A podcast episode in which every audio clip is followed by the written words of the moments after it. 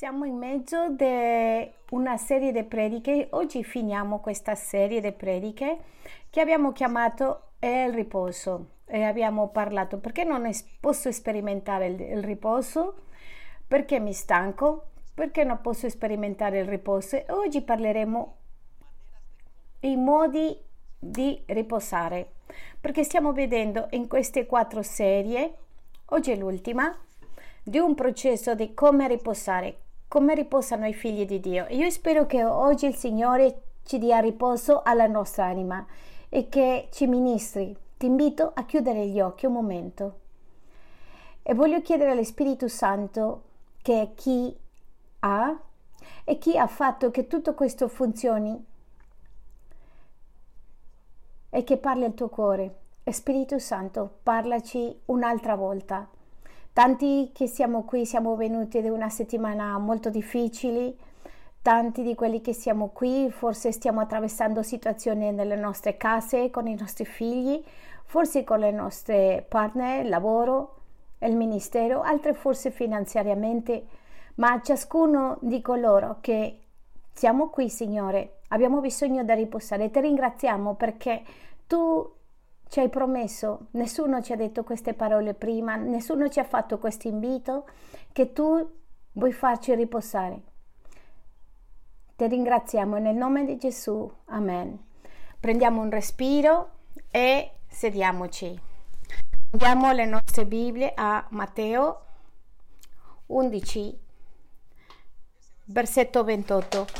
È stato il nostro versetto base per le nostre prediche sul riposo in questi ultimi giorni e lo leggo.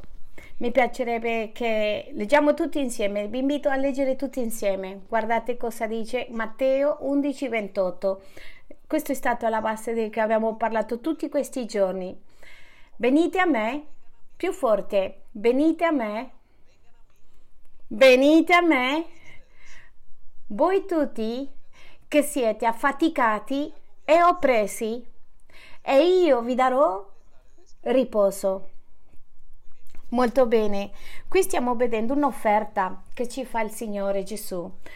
Adesso sale sullo schermo e questa offerta ha tre aspetti. Uno, quello che il Signore ci vuole offrire, riposare. Dio ci dice l'unico posto dove abbiamo, dove troviamo, dove può offrirci questo riposo è qui, è il Signore e dice vi darò riposo. Questa è l'offerta che ci fa e questa offerta ha un gruppo, ha un obiettivo e dice a quelli che sono stanchi e angosciati. Una persona angosciata, stanca fisicamente, emotivamente, forse come abbiamo detto prima stamattina che ha gettato la, la spugna, eh, forse in un punto di quei cambi che non sa come fare questo genera stanchezza.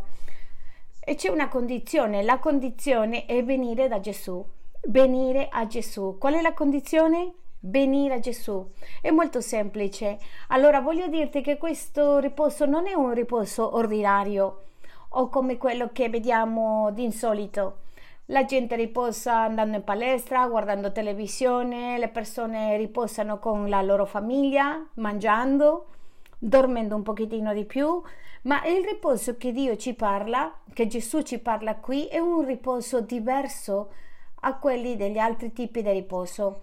Quindi voglio in qualche modo che tu pensi che tutte queste mm, pause, questo riposo che ti dai nella spiaggia, nella piscina, in una spa, sono riposi che sono buoni, ma il riposo che Dio ci parla è un riposo superiore. Nella vita ci sono tre tipi di condizioni, parlerò in questo momento. Prima quelli che vivono male, e quelli che vivono male vivono nella sofferenza, vivono in altre cose, poi quelli che vivono bene. Quasi tutto il mondo sono in questi due, quelli che vivono male e quelli che vivono bene. E vivere bene possiamo dirti la classe di vita che tu e io stiamo vivendo. Che cosa significa? Abbiamo potere acquisto, abbiamo una chiesa, una famiglia, un numero di cose. Siamo in un bel paese, questo significa vivere bene. Però c'è un'espressione che dobbiamo imparare e vivere meglio. Ripetiamo insieme, vivere meglio. E vivere meglio significa camminare con Gesù. È un stile di vita diverso a cui siamo abituati. E io spero che tu stai vivendo nella tua vita. Coloro che camminano con Gesù viviamo meglio, non soltanto viviamo bene, viviamo meglio. Ci sono molti, molti vantaggi, per esempio, viviamo forse con meno battaglie, meno stress.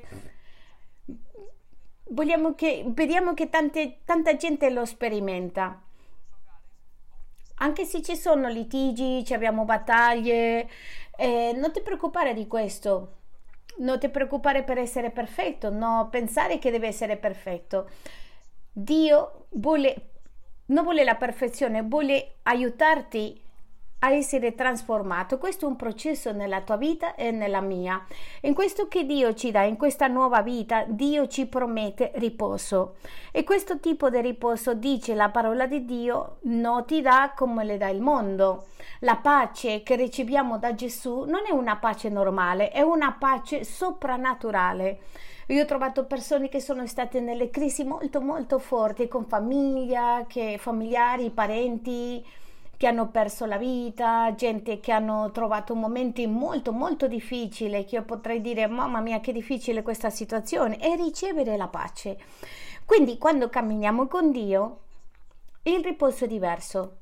E questo riposo è quello che Dio vuole che tu e io sperimentiamo. La verità è che non sappiamo come sperimentare questo riposo. Quindi voglio che andiamo a Isaia 35, versetto 3. E complementeremo l'offerta che Gesù ci fa con questo versetto. Guardate quello che dice, fortificate le mani, infiacchite, rafforzate le ginocchia, vacillanti. È molto interessante perché possiamo collegare tutti e due i versetti facilmente. Gesù vuole che io riposo e che possa avere forza nelle mani e nelle ginocchia. Sapete che le ginocchia è quello che mm, mantiene il corpo, è il peso del corpo. Tu, la tua vita spirituale è quella che mantiene il peso di tutto. Voglio che pensi a questo. Questa mattina Dio ci sta parlando del riposo e come riposare.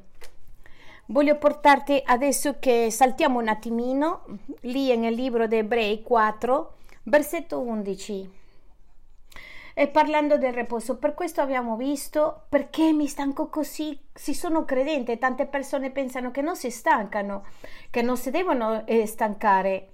Il Signore non sta con me, mi stanco. No, è normale che ti stanchi, ma perché un credente si stanca?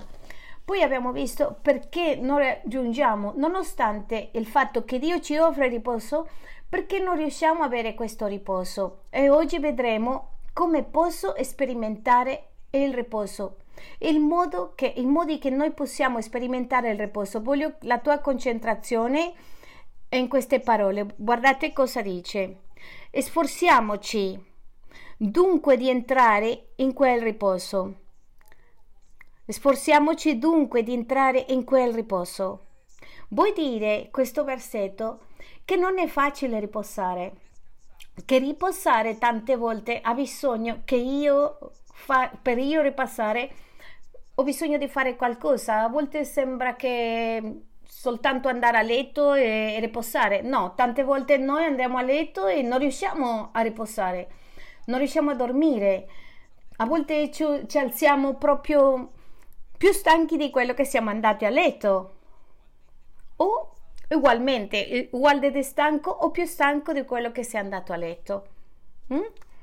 È vero?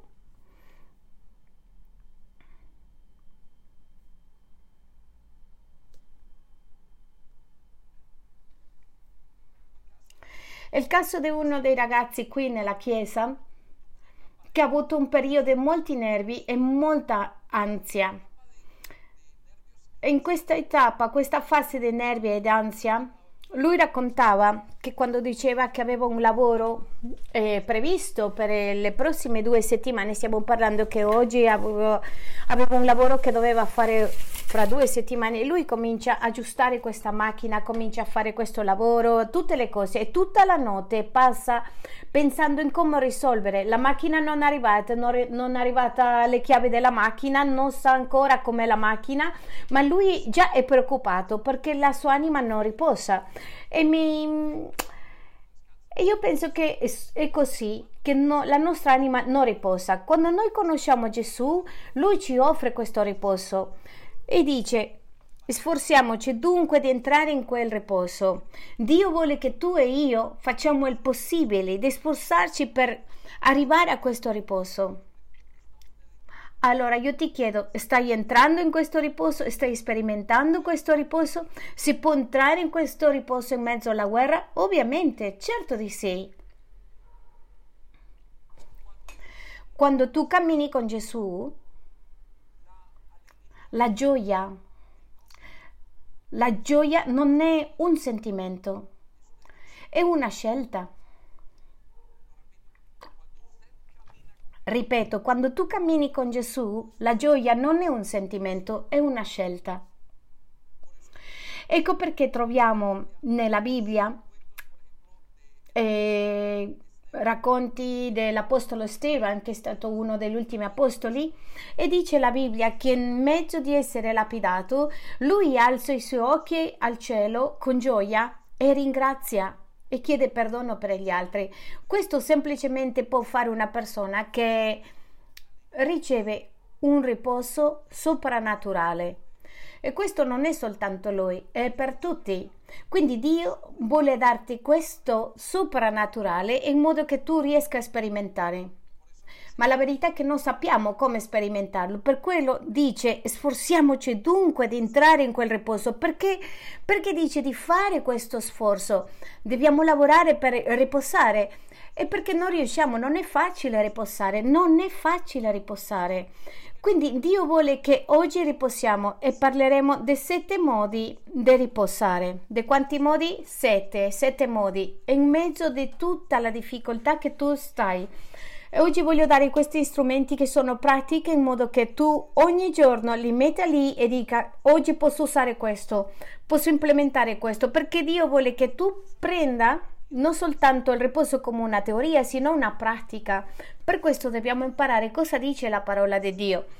Quindi vorrei che andiamo alla, al primo modo di ricevere riposo, una delle più importanti. Vorrei, potrei dire la, la prima o la seconda più importante e ti dirò perché.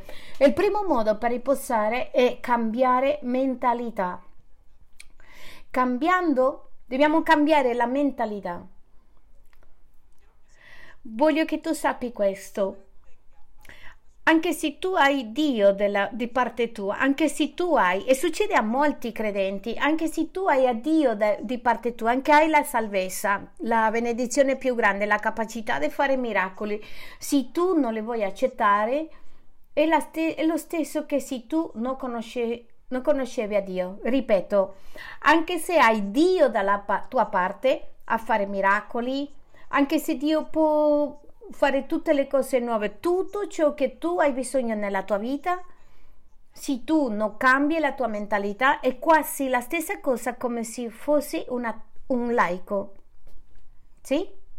Ripeto? Ripeto no. Occhio. Anche se tu hai Dio di parte tua, e Dio è meraviglioso, e Dio fa miracoli, e Dio fa qualunque cosa, ma tu non hai una mentalità giusta, è quasi come se tu non conoscessi a Dio. È la stessa cosa che un laico. Perché? Perché tu non sei capace, la tua mente non è in grado di sperimentare chi è Dio o non permette. È la tua mentalità. Io conosco gente della Chiesa che ha tutto, come quando eh, per esempio, conosci figli, ragazzi che i genitori le danno tutto, ha tutto nella casa, tutto l'amore, ha tutto e loro rimangono gli stessi, non sembrano che sono figli. E la gente dice: Ma, ma che cos'è strano questo ragazzo? Ha tutto, è come se non avessi genitori. ma tu sai che ha genitori e per quello dice mm, che strano, questo ragazzo si comporta di un modo e ha così tante cose intorno. Non capisco, questa è la storia del credente, è come che si innoccia un padre. Allora, la mentalità è una delle prime cose che tu devi cambiare per poter riposare. Il motivo perché tu devi cambiare di mentalità è perché veniamo dalla schiavitudine, della schiavitudine. Andiamo un attimo a Deuteronomio 5, versetto 15. Prendiamo appunti perché è molto interessante. Ricordate che sei stato schiavo nel paese d'Egitto. Il contesto di questo lo dicevo la settimana scorsa è che quando io ho tolto il popolo d'Egitto, il popolo israelita, loro avevano passato 400 anni in quella terra ed era diventato schia- erano diventati schiavi e quando mm, diventarono schiavi ovviamente non avevano al, vedevano il papà essere schiavo la mamma essere schiava il nonno essere schiavi tutti tre o quattro generazioni quindi loro hanno imparato a essere schiavi molto bene, pensavano come schiavi, mangiavano come schiavi, si sentivano schiavi, parlavano come schiavi, prendevano decisioni come schiavi. E com'è la vita di uno schiavo? Chiediti, la vita di uno schiavo è senza riposo, mangia male, pensa male, ogni momento pensa che il maestro, il capo li, li punirà. È come se all'improvviso tu vai a vivere in un altro paese o che mi si potessi vivendo in questo paese per tante generazioni, parli come inglese, pensi come inglese, mangi come inglese, l'accento perde come quella gente che trovi nella strada che dice io sono del Latino colombiano, io sono ecuadoregno, ma d'ecuadoregno soltanto ha, di cileno o di dunque sia, soltanto ha il passaporto. Ho visto, del resto parlano, mangiano, pensano sol- come inglesi sì? Dallo stesso modo è questa, questo popolo che era in Egitto aveva superato i 400 anni e quando le tira fuori deve iniziare a lavorare come pensavano loro. Noi pensiamo che quando le tolgono le ceppi sono libero, esce corsa, sono liberi di tutti, escono di corsa. No, no, no. Una delle cose che fanno la gente che sono stati schiavi è dover cambiare la mentalità di schiavo. Quindi tu e io abbiamo mentalità di schiavo per riposare. E Dio lo sa, a Dio l'ha, l'ha dovuto fermare nel deserto, le libero e li porta in una terra nuova dove scorre il latte, il miele e le cose saranno diverse da, da, per voi non devono lavorare tanto, nessuno li picchierà, li fa sentire male, non devono avere paura e, e potranno riposare.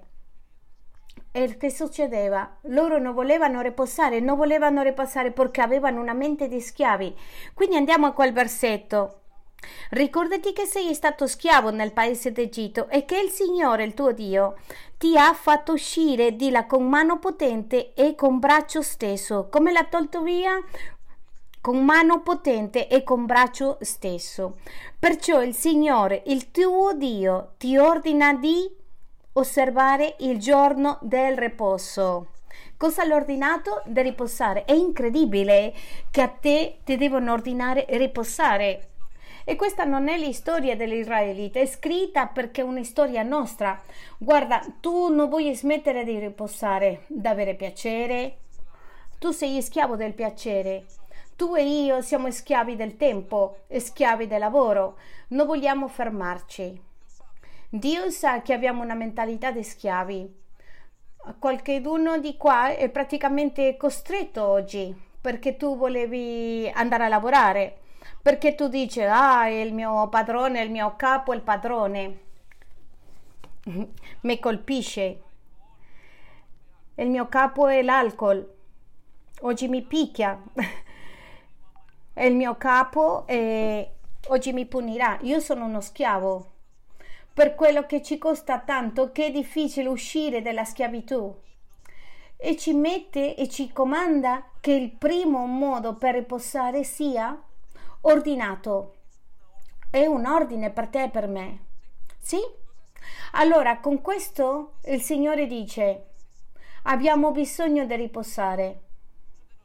Tanti di noi pensiamo addirittura che il riposo è disapprovato. No, no, se io riposo oggi, no, se io riposo rimarrò senza soldi, se riposo rimango senza famiglia, che rimane nel mio, nel mio, in, in la, mia, la mia tenda, nel mio affari. No, no, no, no. E non possiamo riposare. Così c'è la storia, per questo tanti vengono e si addormentano qua, eh? alcuni. Però Dio dice che vuole che riposiamo, che ci vuole dare riposo. Andiamo a Geremia 6, 16.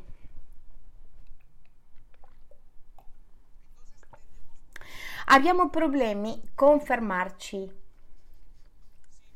Se noi, se la domenica non esistesse, in questo caso sabato non esistesse, il giorno di riposo non ci sarebbe, tu e io continueremo a fare lo stesso e ci fermeremo tra due mesi, esausti, malati, stanchi, scontroso.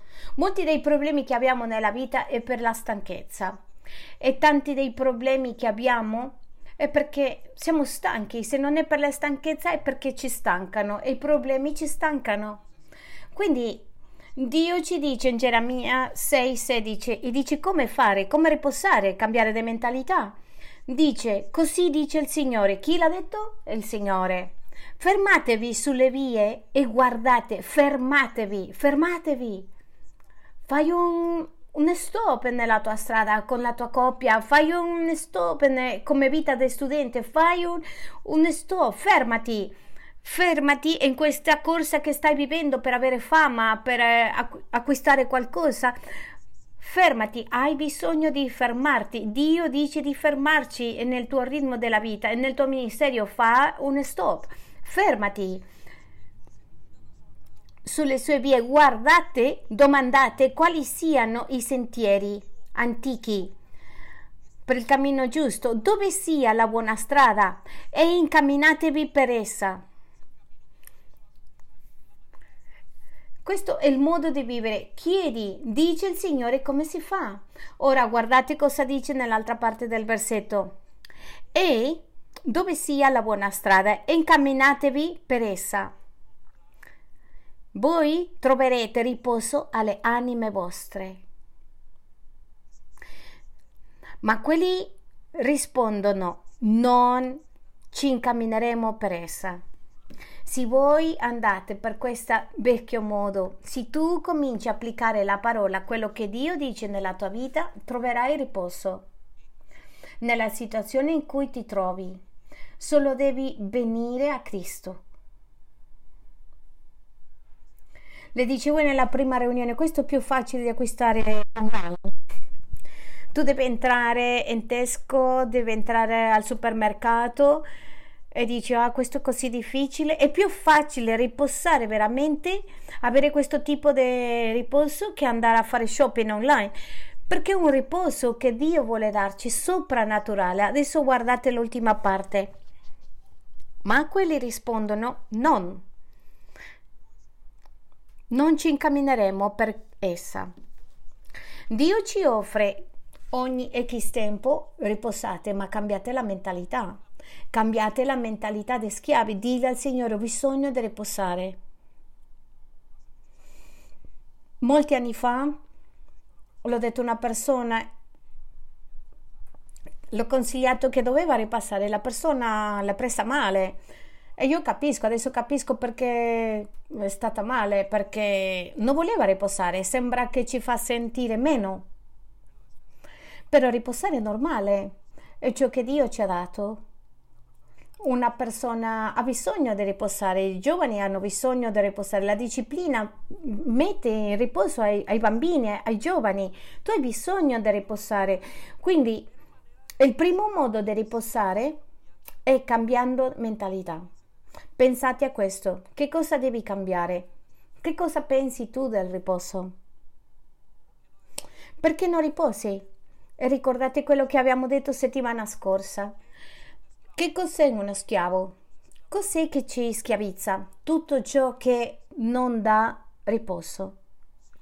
se tu consumi droga, se tu usi droga, voglio dirti che sei un schiavo perché non ti dà riposo, l'alcol non ti dà riposo, le relazioni tossiche non ti danno un riposo e tutto ciò che tu ti, che tu ti senti stanco o che non ti fa riposare, entrambi. Quindi pensa nella tua vita che cosa ci sono che non ti danno riposo. Uh, questo mm, cattivo umore che ho in casa mia, questa voglia di gridare, questa amarezza, tu sei schiavo dell'amarezza.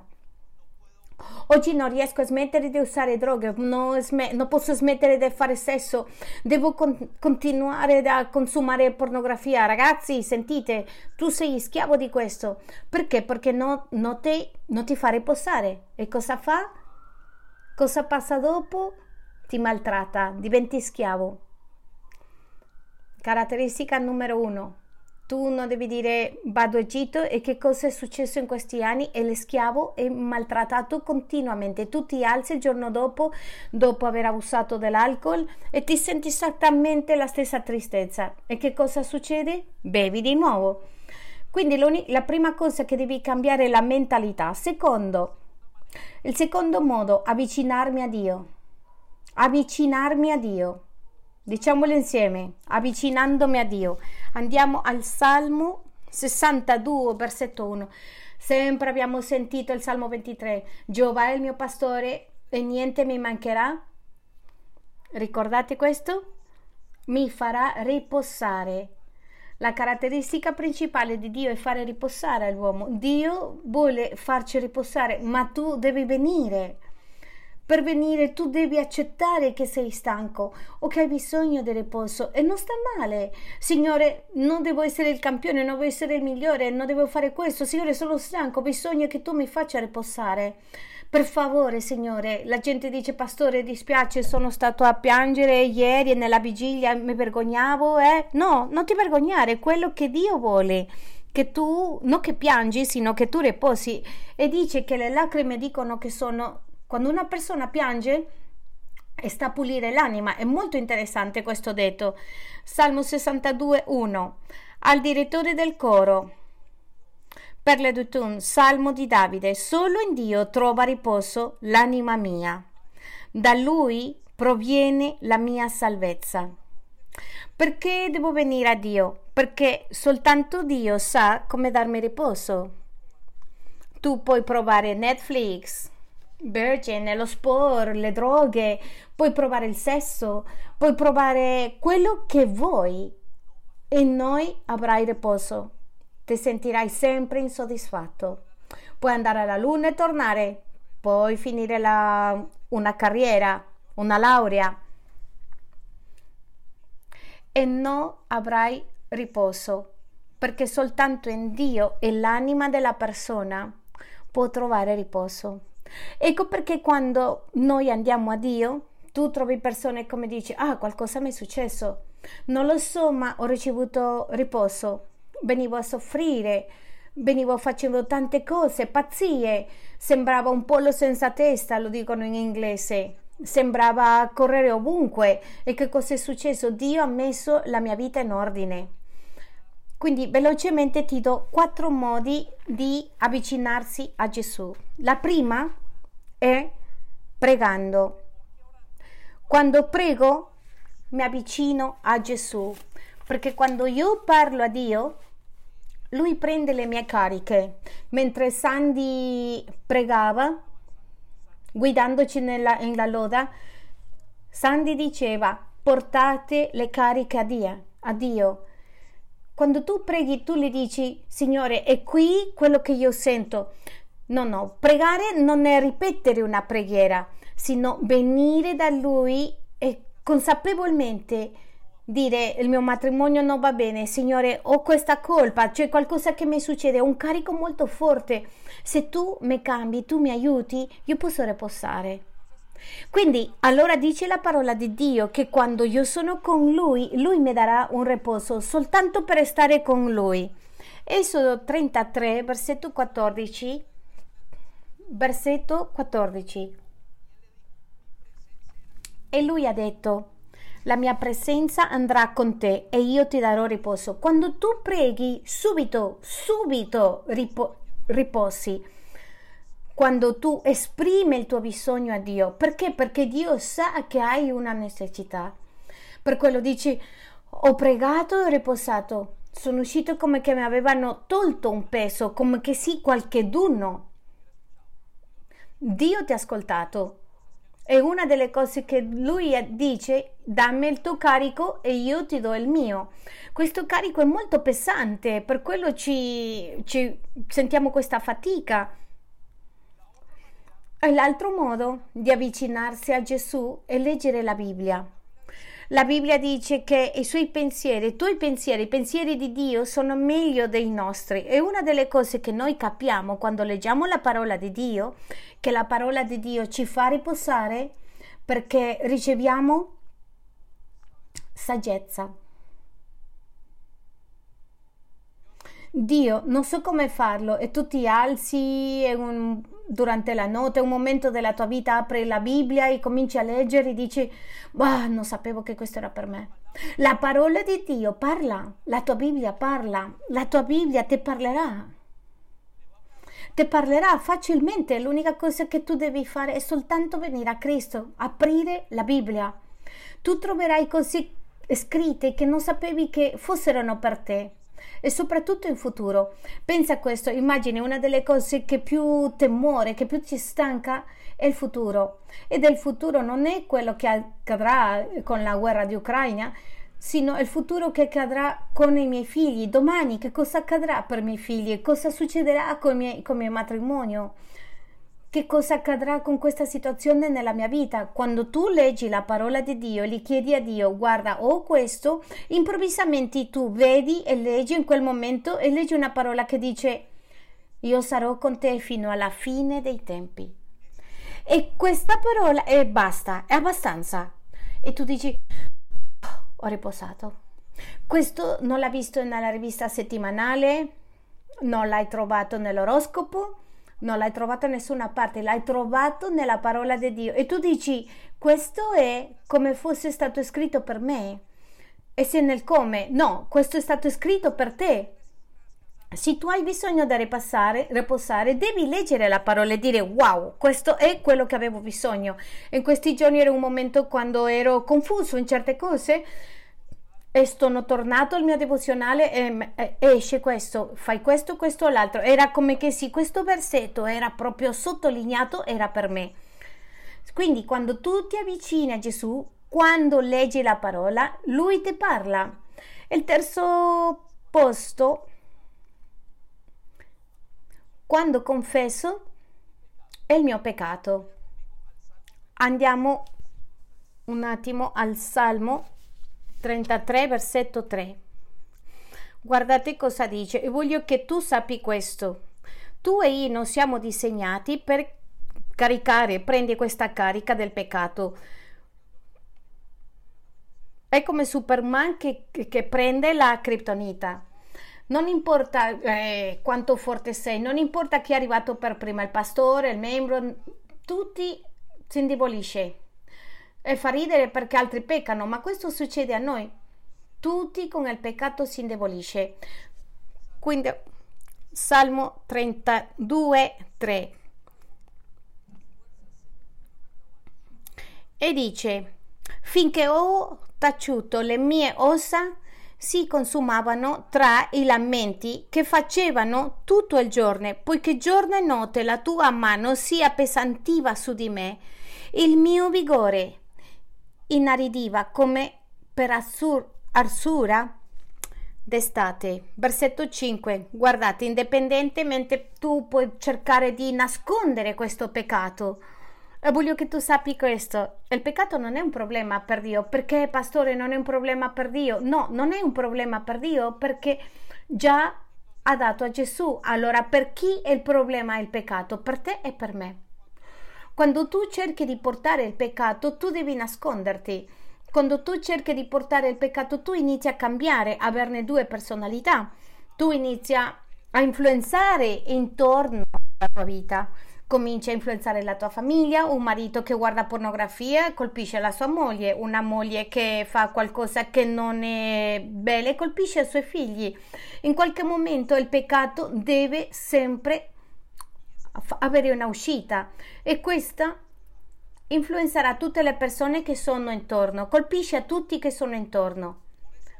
Per questo uno dei modi del riposo quando mi avvicino a Gesù è Signore, ho confessato il mio peccato. Cosa dice il versetto 5? Davanti a te ho ammesso il mio peccato e non ho non ho taciuto la mia iniquità, ho detto confesserò le mie trasgressioni al Signore e tu hai perdonato la iniquità del mio peccato. Amen. Non ha detto mi hai giudicato, dice mi hai perdonato. Cos'è il perdono? Riposo. Lascia il tuo peccato, lascia andare il tuo peccato. Il peccato ti farà male e il peccato ti indebolerà. Ma se tu lasci questo peccato, dice, uff, l'ho rilasciato. Ho ricevuto riposo. Peccato è tutto ciò che non va d'accordo con la volontà di Dio. E quando lodo, ti voglio portare alla seguente fase, come faccio per venire a Gesù? Quando lodo riposo perché esprimo a Gesù ciò che sento. Andiamo un attimo alla lettera dei Fessini 4 versetto 18-20.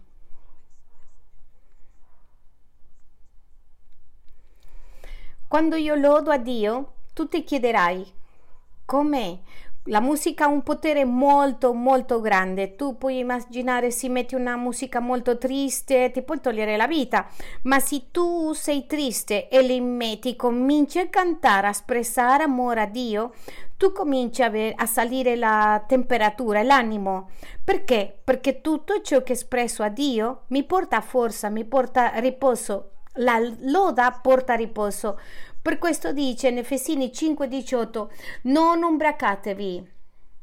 Quando una persona si ubriaca è così per sperimentare piacere, non dipendere dal piacere.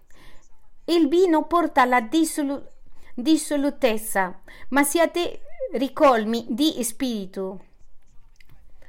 Non soltanto parliamo dell'alcol, perché in quel caso non c'erano droghe, pornografie, forse non c'erano bugie, forse non c'erano altre cose, ma dice il cibo in eccesso, non ubriacatevi, non riposare nel piacere, perché perderete il controllo delle sue azioni, parlandovi con salmi, inni e cantici spirituali, cantando e salmeggiando con il vostro cuore al Signore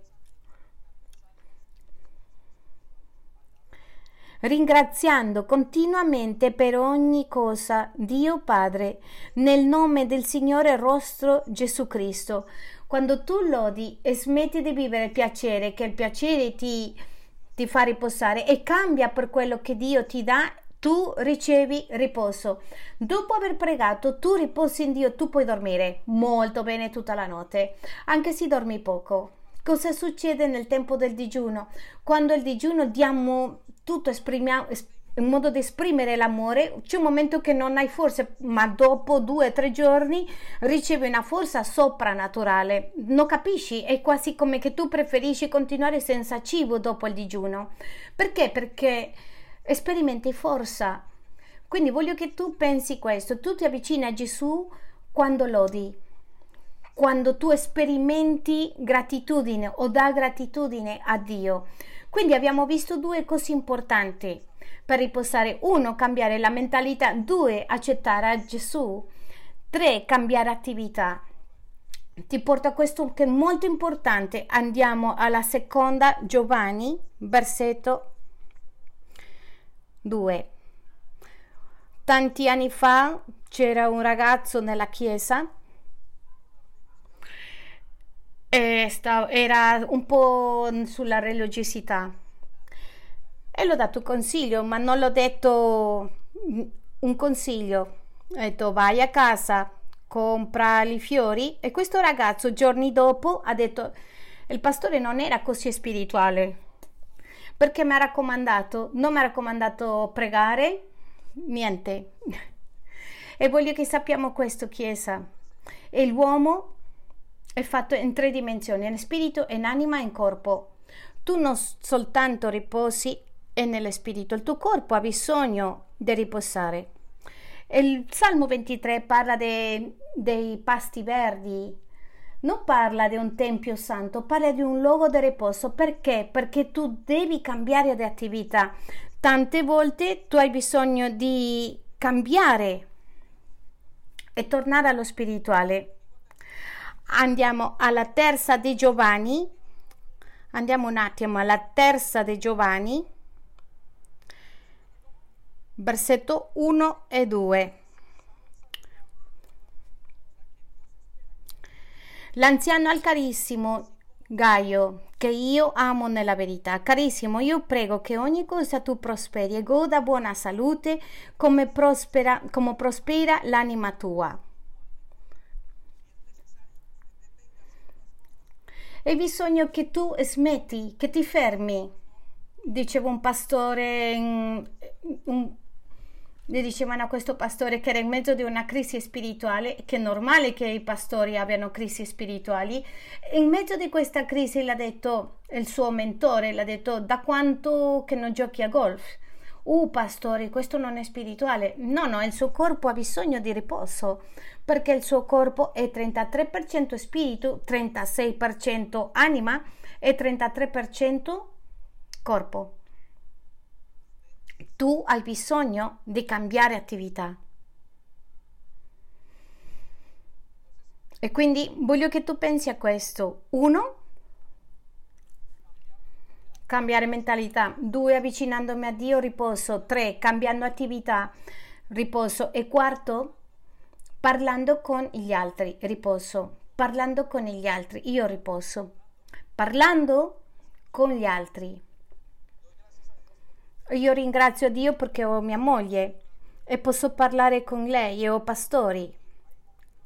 E ci sono momenti dove ho una cosa, un nodo proprio nella gola e ho potuto parlare, questo è quello che succede. Perché? Perché la mia mente è stanca, la tua mente è uguale, tu hai bisogno di, di parlare vado a buttare qualcosa, non voglio che si offenda nessuno. Quando una donna è in salute, chiama e parla.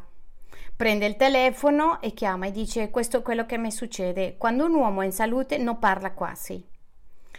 Perché non è il temperamento dell'uomo, non è la condizione, non il modo di essere, ma quando una donna non è in salute emozione, emozionalmente, non cerca aiuto, non cerca con chi aiutare, aiuto. Quando una donna è in salute emotivamente, quando è in salute prende il telefono e dice, oh, lascia tutto. Amica, voglio che tu sappi che questo mi è successo, bla bla bla bla bla bla, e butta fuori tutto, occhio. Quando un uomo si sente oppresso, semplicemente non parla. Questo è il modo, questo non significa che sta bene, sta male, devi parlare per riposare, ma quando la donna non sta bene emotivamente, non parla. Non chiede aiuto. Occhio, lì ti lascio per pensare, così pensi. Devo parlare.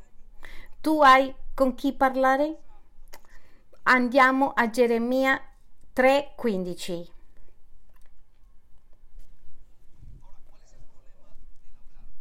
Ora, qual è il problema di parlare? Che la maggioranza delle volte parliamo e ci lamentiamo. C'è una differenza tra lamentarsi e parlare e dire quello che sto sperimentando. Lamentarmi mi porta stanchezza. Mm, perché questo? Perché mia moglie? Perché i miei figli? Quando è stata l'ultima volta che ti sei lamentato? Forse stamattina perché fa freddo. E il successivo che il prossimo pensiero dopo il lamento dice ecco qui sono in questo pullman, sono sola, fa freddo questo paese, mamma mia questo non mi ha chiamato. Perché? Perché subito tu te lamenti, senti stanchezza. Perché i pensieri ti inonderanno, ma quando tu parli quando tu parli, senti riposo. Ho bisogno che tu sappia che quello che mi sta succedendo, voglio parlare con qualcuno. Quindi non parlare con chi non ti può dire qualcosa e non parlare sciocchezze, con tutto il rispetto. Non parlare degli altri, parla con chi puoi tu riposare. Perché è quasi sempre una persona che riceve riposo è la persona che un pochettino più avanti di te, non deve essere perfetto, ma è lì dove tu riposerai. Io ho avuto conversazioni eh, giorni fa, ho avuto una telefonata, guarda ti chiamo per questo, per questo, per questo, e la risposta era la stessa, ma io ho riposato e l'ho fatto correttamente. Geremia 3:15 dice vi darò dei pastori secondo il mio cuore. Guardate come Dio ci fa riposare, ci dà, non si è sentito, pastori, secondo il mio cuore. Cosa fanno questi pastori? Che vi passeranno con conoscenza e intelligenza. Tu hai bisogno di essere ascoltato per riposare, non che ti ascoltano e lamento, perché le persone non sono un bidone di spazzature. Ah, vado a buttare tutta la spazzatura. No, no, no, no, no, questo non è un pastorale. Il pastorale vengo a, spre- a esprimere i miei sentimenti, mi fa, me- mi fa male questo, e, o questo, mi succede questo. E quando tu finisci di parlare, tu dici, boh, non lo so, mi sono tolto questo peso. Tu non sei in grado di portare tutta questa carica, è molto pesante. Sai, queste lotte familiari sono pesanti. Le lotte interni che tu e io viviamo sono molto pesanti per portarli dietro. Sapete cosa fanno i giovani? I giovani gli dicono mm, all'altro, all'altro ragazzo e l'altro che non ha l'esperienza le dice quello che pensa e le consiglia male e l'altro all'altro e l'altro all'altro e così e non crescono. Ma si smetteranno e dicono ho bisogno di parlare con i, genita- miei genitori o il pastore o il mio leader e così riposi. Voglio che tu lo pensi. Molto bene ti voglio portare al quinto modo di riposare e decido riposare. Tu riposerai quando perdoni. La Bibbia ci dice in Giacomo che quando siamo arrabbiati non permettiamo che il sole tramonta sulla nostra rabbia. E questo vuol dire che tu non puoi passare un giorno senza perdonare l'altra persona, per quando tu non perdoni, le carichi. Tu non sei progettato per portare il peccato, ma non sei progettato per portare il rancore. Tu non sei in grado. E sai come sappiamo che non sei in grado? Perché ti ammali perché sempre parli di questa persona. Se c'è qualcuno che c'ha rancore, sempre parlerà di questa persona. Come lo sai? Come sai di che cosa è schiavo? Di quello che tu parli tutto il giorno. E quasi sempre siamo schiavi di una persona o che parliamo o che non possiamo parlare. Perché se ascoltiamo chi è questa persona,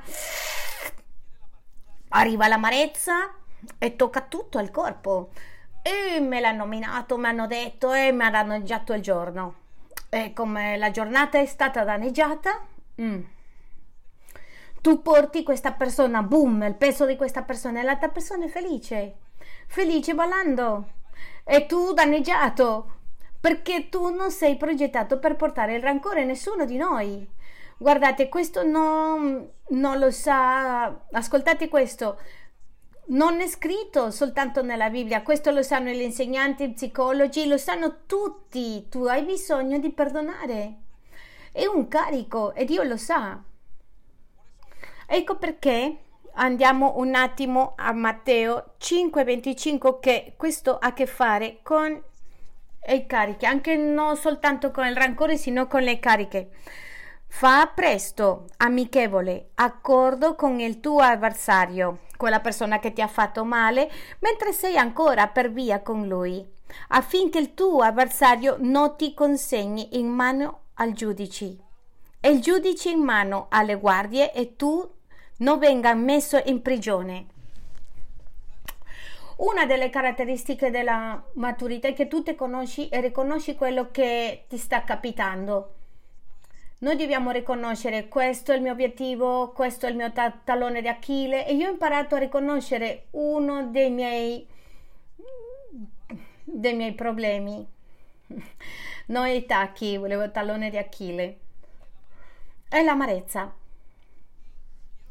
E voglio dirti una cosa che tu devi perdonare quando tu riconosci velocemente e dire non posso, non posso perché questo mi rovinerà la giornata, danneggerà, danneggerà tutto. Quando tu dici devo fare, devo fare un esercizio dove io riposo e dire Signore non posso, non posso, non posso, non posso, non riesco a caricare, comincio a, a, nella mia mente a dirle Signore aiutami a caricare questo per questo mi danneggerà e può danneggiare il mio rapporto con mia moglie, con i miei figli, con la gente che accanto. Tu hai bisogno di sapere che devi perdonare per riposare, che non, non sei in grado di prendere il peso di un'altra persona. Un'altra cosa, non fare che gli altri ti portano come una carica. Quindi decidiamo perdonare. Andiamo al sesto punto. Facendo il bene. Facendo il bene io riposo. In Galate 6, 9 l'apostolo, l'apostolo Paolo ci dice di non stancarci di fare il bene. C'è un altro proverbio che non lo porterò adesso, però dice a chi che fa il male non trova riposo, a chi che fa il male non trova riposo. Guarda, quando tu fai il male ti stanchi. Perché? Di nuovo, perché tu non sei progettato per peccare, non sei progettato per, per portare il rancore, non sei progettato per fare il male. Perché lo sappiamo, per la, per la tua coscienza. E non c'è niente più orribile che fare le cose male nella tua mente ed sperimentare la colpa, il senso di colpa. Ma quando tu fai le cose bene, tu riposi. Perché? Perché tu sei tranquillo, oh, sei in calma, cammino con la coscienza pulita. Sapete, una, una, delle cose difficili, per esempio, o più complicate di peccare in ogni caso, di fare il male, per esempio il peccato delle bugie, è che tu dopo devi stancarti e coprire questo, la prossima bugia.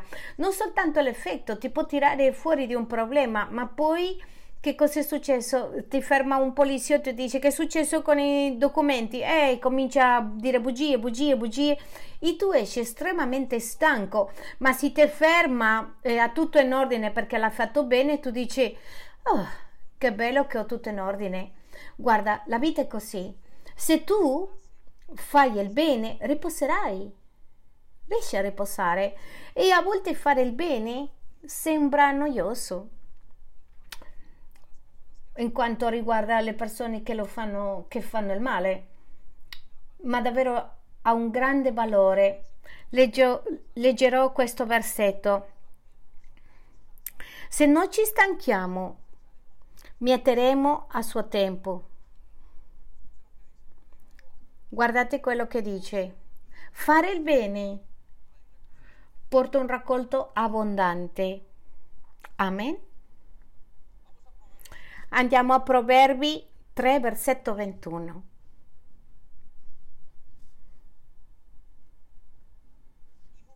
Figlio mio, no, non deviare da queste cose i tuoi, i tuoi occhi.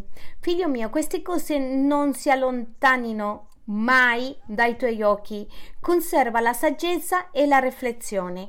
Esse saranno vita per l'anima tua e un ornamento al tuo collo. Allora camminerai sicuro per la tua via e il tuo piede non inciamperà. Come camminerai? Riposato. Versetto 24. Quando tu riposi, quando ti coricherai, non avrai paura, starai a letto e il tuo sonno sarà dolce. Quando tu fai il bene, il tuo sogno è grato. Quando tu sbagli, il tuo sonno è nervoso. Quando tu fai il bene, vai a letto e riposi.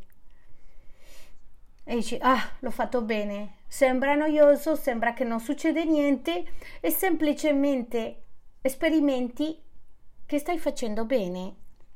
Quindi voglio che pensiamo a questo in questo momento. Quando faccio il bene, riposo. Quando faccio il bene, riposo, che se non mi stanco di fare il bene, ne avrò un grande raccolto. La tua coscienza ti carica. E ti faccio una domanda oggi. Quanto vale la tua pace? Quanto vale il tuo riposo? Ti dirò quanto più o meno approssimata,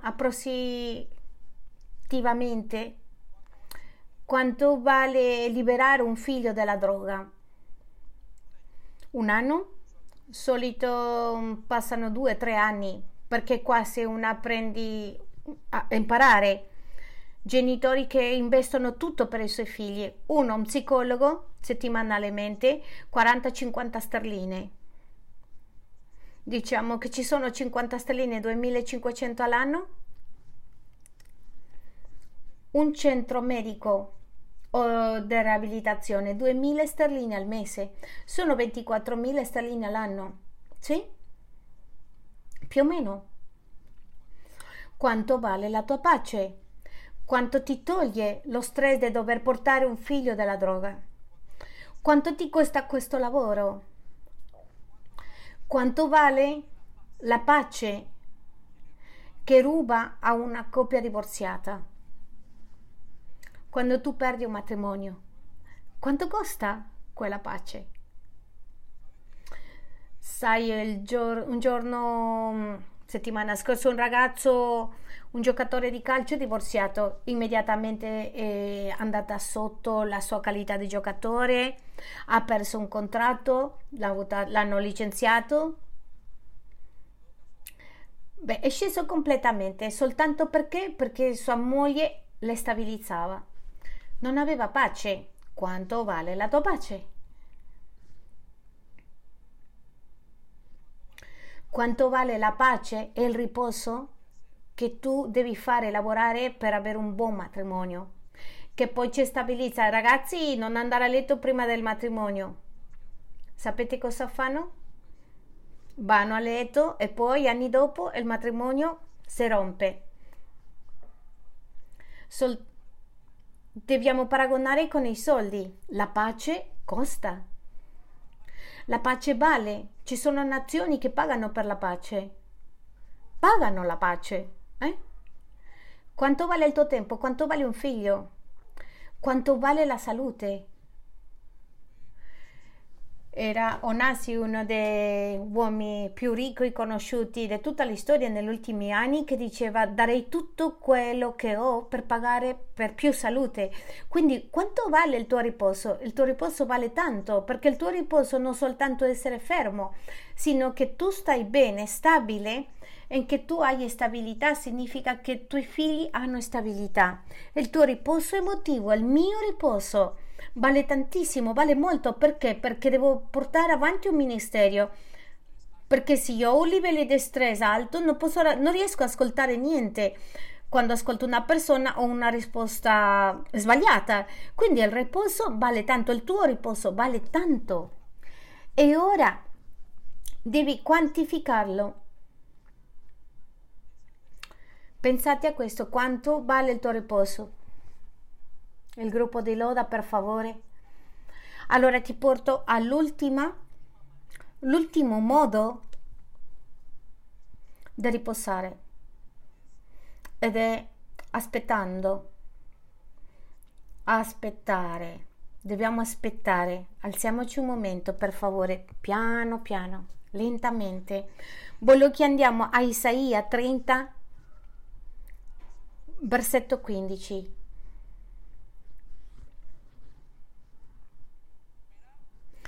La testa è una delle poche cose che vogliamo fare, ma che ci porta più riposo. Tempo fa c'era una situazione che non potevo riparare. Dio mi ha dato questo versetto che le leggerò. Poiché così aveva detto il Signore Dio, il Santo di Israele, nel tornare a me e nello stare sereni sarà la vostra salvezza. Nella calma, nella fiducia sarà la vostra forza. Non c'è una legge che, deve, che esiste per essere salvato. Però, ma il Signore dice, il riposo è il riposo sarò salvi. Ci sono momenti quando c'è bisogno di essere zitti, calmi. In fiducia sarà la tua forza. Ci sono momenti quando aspetto in Geova, io riposo. Ed è il più grande riposo che tu puoi aspettare. C'è qualcosa con l'attesa che è molto importante e che va contrario a noi perché vogliamo risolvere il, il problema ora. E quando Dio ci dice aspetta, noi crediamo che non si sta risolvendo. Ci precipitiamo e commettiamo errori. E questo è quello che Dio vuole evitare. Perché sai che gli errori ci fanno stancare di più. Perché molti di questi errori che facciamo nella stanchezza non sono così difficili da risolvere perché ci prosciugano dal senso di colpa. Perché l'ho fatto così? Se avrei sentito vent'anni fa, avrei evitato tutte queste situazioni, se avrei ascoltato quello che mi ha detto, se avessi avuto e inizia una colpevolezza e Dio dice aspetta, aspetta in silenzio. Perché? Perché io ti salverò in mezzo di questo riposo. Dio vuole darci riposo, Chiesa. Isaia 40:30 ci dice, anche i giovani possono stancarsi e faticarsi. I giovani si affaticano e si stancano, i più forti vacillano e cadono. La stanchezza, soprattutto quello che si tratta di Dio, nessuno li può cambiare.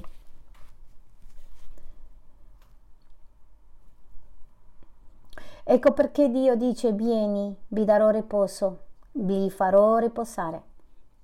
E nel versetto 31 di Isaia 40 dice, ma quelli che sperano nel Signore, quelli che aspettano, quelli che sperano nel Signore acquistano for- nuove forze. Non dice se stancheranno, sino acquisteranno nuove forze, si alzano a volo come le aquile, corrono e non si stancano, camminano e non si affaticano. L'enemico più grande che abbiamo, perché l'enemico usa delle, uno dei punti più forti, degli strumenti più potenti, è la nostra stanchezza. Perché? Perché non rinnoviamo le nostre forze, che non ci fanno pensare bene, chiudi gli occhi dove sei. Questo mondo, a causa di tutto ciò che nella vita vuole stancarci. E c'è gente, persone stanche, troviamo giovani che dicono no, tornerò, non avrò figli, sono stanco dei matrimoni perché non vedono qual- eh, che è giusto nelle sue case. Troveranno persone correndo come schiavi dietro del denaro, stanchi, perché non hanno rinnovato le loro forze, le loro menti.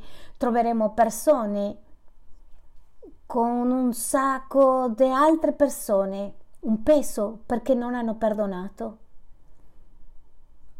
Troveremo persone che è stanca perché non ha fatto il bene. E io voglio che tu sappi questa mattina che se tu sei stanco, Oggi Gesù ti offre e ti dice, ti offre, ti farò riposare. Forse la prima cosa che dobbiamo fare è chiedere perdono. E io voglio invitarti a chiedere perdono.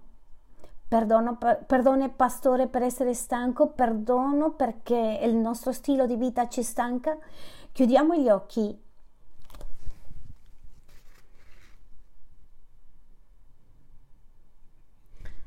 Ho perso le mie forze come un fiore che si asciuga, ma ti ho confessato il peccato.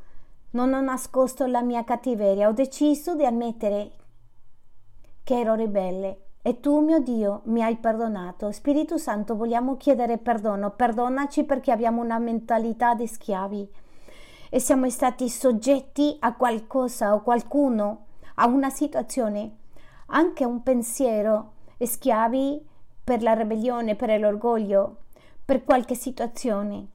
E tu hai detto che tu eri il nostro Dio, ma noi ci siamo comportati come altri e ci siamo stati infideli. Perdonami perché quando mi preoccupo, l'unico quello che sto dicendo è che non ho un Dio. Quando mi preoccupo per quello che ho è come se ti dico che tu non sei capace di, di darmi e io voglio chiederti perdono, perdonami perché non ho fatto il bene in casa mia.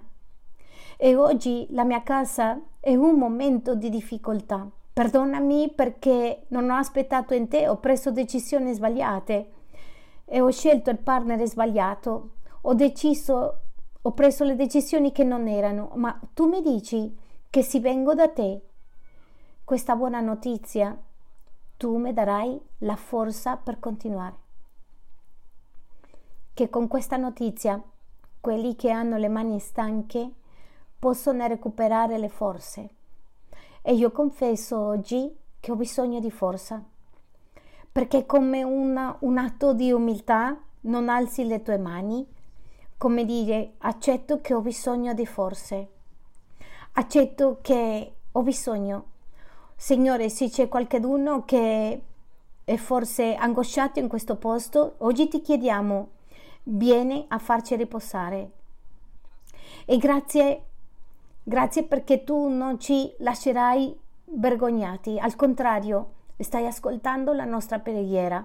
E vogliamo forse nuove nel matrimonio e nelle relazioni, vogliamo forse nuove tra di noi, vogliamo nuove forze per andare avanti, vogliamo nuove forze per continuare a servirti, vogliamo nuove forze, Signore, per presentarci davanti a te, vogliamo nuove forze Chiedi al Signore dove tu hai bisogno di forze e apri la tua bocca e dili chiaramente, Signore, ho bisogno che tu mi aiuti, ho bisogno delle forze in questo aspetto.